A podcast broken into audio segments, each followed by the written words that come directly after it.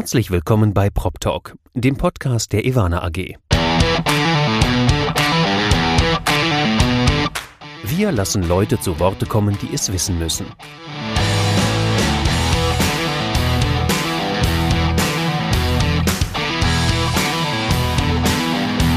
Aus der Branche für die Branche. Mit Ihrem Moderator Andi Dietrich. Herzlich willkommen nochmal von der Expo Real hier zur dritten Podcast-Folge von Prop Talk, dem Podcast der Ivana AG. Wir befinden uns hier am letzten Messetag in einem Hotel daneben. Da hat nämlich gerade der zentrale Immobilienausschuss getagt und darf loben dafür, dass man am letzten Tag noch so viel Energie hat, hier eine gemeinsame Tagung hinzukriegen. Neben mir steht Dr. Andreas Mattner. Eigentlich muss man den nicht erklären, ich mache es aber trotzdem. Dr. Andreas Mattner, Präsident des Zentralen Immobilienausschusses, wohl eine der bekanntesten Persönlichkeiten, die wir in der Branche haben. Aber du hast ja eigentlich auch noch einen richtigen Job bei der ECE, e, Andreas. ja, das seit 26 Jahren und das mache ich auch sehr gerne. Daher kommen natürlich auch profunde Kenntnisse, um beim ZIA Präsident sein zu können. Aber das Lob für viel äh, Elan noch am für mich vierten Messetag, ich glaube, das ist ein bisschen überzogen, weil neben dir steht eher ein müder Krieger. Es war schon erschöpfend. Wir hatten unglaublich viel Veranstaltungen, Staccato. Ich hatte Termine am Fließband alle 30 Minuten etwas anders bis spät in die Nacht. Also man sieht und spürt äh, die Messe. Ja, wir haben uns extra hier ein etwas unruhigeres Plätzchen gesucht, damit wir gleich nochmal zeigen können, wie viel hier eigentlich los ist und wie viel man hier erdulden muss als armer Expo-Besucher. Aber insgesamt war es doch eine ganz okaye Messe, oder? Ja, war ein bisschen überraschend für mich. Ich hatte eigentlich gedacht, ich werde noch stärker mit den üblichen Konjunkturfragen konfrontiert, auf Panels und ähnlichem. Also die Frage, wie viel Sicht fahren wir noch nach einem Jahr? Bricht es ab? Kommen wir in eine Abschwächung? Sind wir nicht schon in einer technischen Rezession oder was man auch immer alles darüber philosophieren kann? Aber es war doch klipp und klar das Thema Regulierung, was im Vordergrund stand, was können wir besser machen, wie können wir da alle gemeinsam zum Bauen kommen, wie verhalten wir uns ethisch einwandfrei. Das hat, äh, obwohl es natürlich ein Thema ist, mit dem ich mich täglich beschäftige, aber doch hier einen zentralen Stellenwert auch bei der Messe gehabt. Müssen wir dann mal zurechtschneiden, ne? Machen wir dann. Ja, Regulatorik ist natürlich irgendwie ein Thema, das wie ein Damoklesschwert über der gesamten Branche schwebt. Das eine oder andere Gespräch oder wahrscheinlich bei dir ein Großteil der Gespräche hat sich genau darum gekümmert. Wie, wie schätzt du denn die Lage ein? Ich meine, was man aus Berlin hört, damit meine ich jetzt nicht gerade die Bundesregierung, sondern eher die Landesregierung, ist ja an einigen Stellen schon sehr gefährlich auch für den Fortgang unserer Branche, oder? Naja, ich meine, früher haben wir immer gesagt, Investoren sind scheue Rehe und äh, wenn man Dinge sagt, die deren Geschäftsmodelle verhageln, dann kann es auch passieren, dass Investoren nicht mehr kommen. Ich glaube, über den Punkt ist Berlin schon teilweise drüber, wenn man sich in der Branche umhört. Also in Eignung ähm, Verkaufsrechte in Extensio und absoluter Mietendeckel. Das ist nichts, äh, was ein äh, Feld bereitet für Investitionen in Berlin. Das ist überhaupt keine Frage. Ja, ähm, ich denke, äh, in den Panels, in denen ich drin war, will ich vielleicht mal an eins anknüpfen, was mich sehr beeindruckt hat. Das war eine Diskussion, die ich hatte mit dem Oberbürgermeister Jung, der ja auch Spitzenvertreter des Städtetages ist und äh, dort auch für alle Oberbürgermeister gesprochen hat. Ich glaube, er hat sehr richtig erkannt, wo jetzt die Gratwanderung ist. Er sagt auch, äh, aus seiner Sicht, äh, Regulierung musste sein. Aber auf der anderen Seite befinden wir uns auf einer Gratwanderung, die da auch zu führen kann, dass äh, wenn Regulierung überhand nimmt, nicht mehr gebaut wird. Das ist auch der Punkt, den ich genau sehe und äh, an dem wir einhaken müssen. Ich wünsche mir, und das habe ich auf der Messe wirklich bei jedem Panel gesagt und in jeder Diskussion jetzt einen Baufrieden. Äh, wir müssen alle Seiten wieder zusammenbringen und Baufrieden, das Wort habe ich abgeleitet. Ich bin Hamburger aus einer Entwicklung, die wir mal im Schulbereich hatten, auch ein sensibles Thema. Da haben alle gesagt, man kann nicht ständig neue Systeme einführen und Eltern und Kinder durcheinander bewirbeln.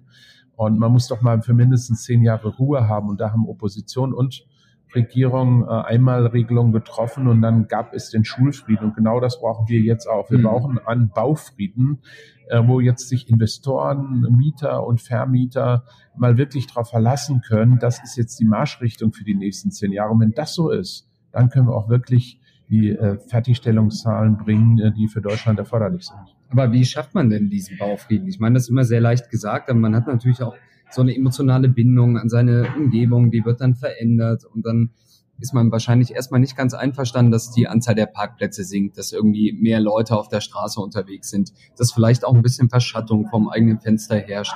Wie geht man denn damit um? Also was, was muss unsere Branche denn konkret tun, um den Baufrieden zu motivieren?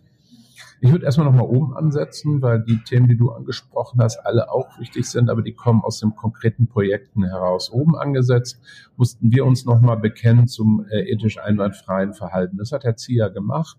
Er hat unterstützt eine Initiative unserer äh, Mitglieder aus der Wohnungswirtschaft, sich einen Ethikkodex äh, zu geben. Dieser Ethikkodex ist auch von unseren Gremien verabschiedet, sogar im Juni, das ist schon ein paar Tage her, und gilt jetzt im ZIA. Heißt also, wer im ZIA ist, wer zum ZIA kommen will, muss sich ethisch einwandfrei verhalten. Und das ist auch ein Level und auch ein Kodex, der auch vom Mieterbund anerkannt worden ist, der so wirklich äh, breit getragen wird. Das heißt, wir müssen uns sauber verhalten. Dann müssen wir gemeinsam äh, Lösungen ähm, mit der Politik erarbeiten. Wir müssen die Politik unterstützen, dass sie ihre Vorhaben, die Bauen wirklich beschleunigen. Also ein Baubeschleunigungsgesetz und alle rechtlichen Regeln, die damit zusammenhängen, auch wirklich schnell und umfangreich durchzusetzen.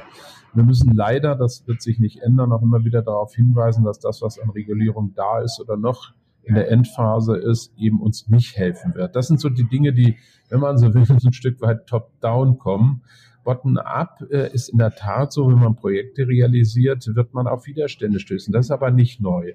Es ist immer so, wenn irgendjemand äh, eine Aussicht zugebaut bekommt, dann gibt es Partikularinteressen, äh, die er wahrnimmt. Äh, wenn die Partikularinteressen reine Partikularinteressen sind, dann muss man sich darüber hinwegsetzen. Es muss irgendwann entschieden werden. Natürlich muss man im Rahmen der rechtlichen Dinge halten, Abstandsverordnungen müssen eingehalten werden, Emissionsrecht und so weiter.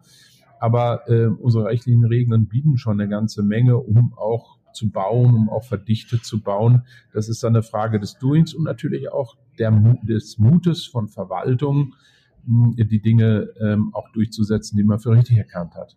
Ja, du hast über das Thema ethisches Verhalten gesprochen. Das ist natürlich eine Grundlage unseres Sektors, sonst wird es uns auch im Übrigen gar nicht mehr geben, wenn wir uns schon seit Jahrzehnten unethisch verhalten würden. Aber dennoch haben wir natürlich wie jede Industrie in Deutschland das Problem, dass der Ruf durch unseriöse Marktteilnehmer auch geschädigt wird. Wie kann man denn mit solchen unseriösen Marktteilnehmern als Spitzenverband umgehen?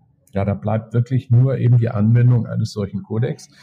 Ähm, ich glaube, es hilft nicht mit dem Finger drauf ähm, zu halten. Ähm, da gibt es auch rechtliche Grenzen, ne, die ja. sich aus dem Wettbewerbsrecht ergeben. Nein, man muss äh, unbedingt positiv in den Vordergrund stellen und sagen, das ist der, Level, auf dem wir uns bewegen, und zwar auch oberhalb des Gesetzes noch, was wir anerkennen. Beispiel aus dem Ethikkodex, wir äh, werden nicht herausmodernisieren.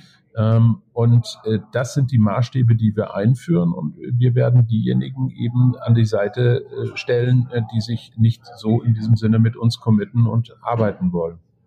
Ja, wir zeichnen ja hier gerade den Ivana Podcast auf, Prop Talk der Name. Ivana ist ja eins der größten PropTechs, die wir haben in Deutschland.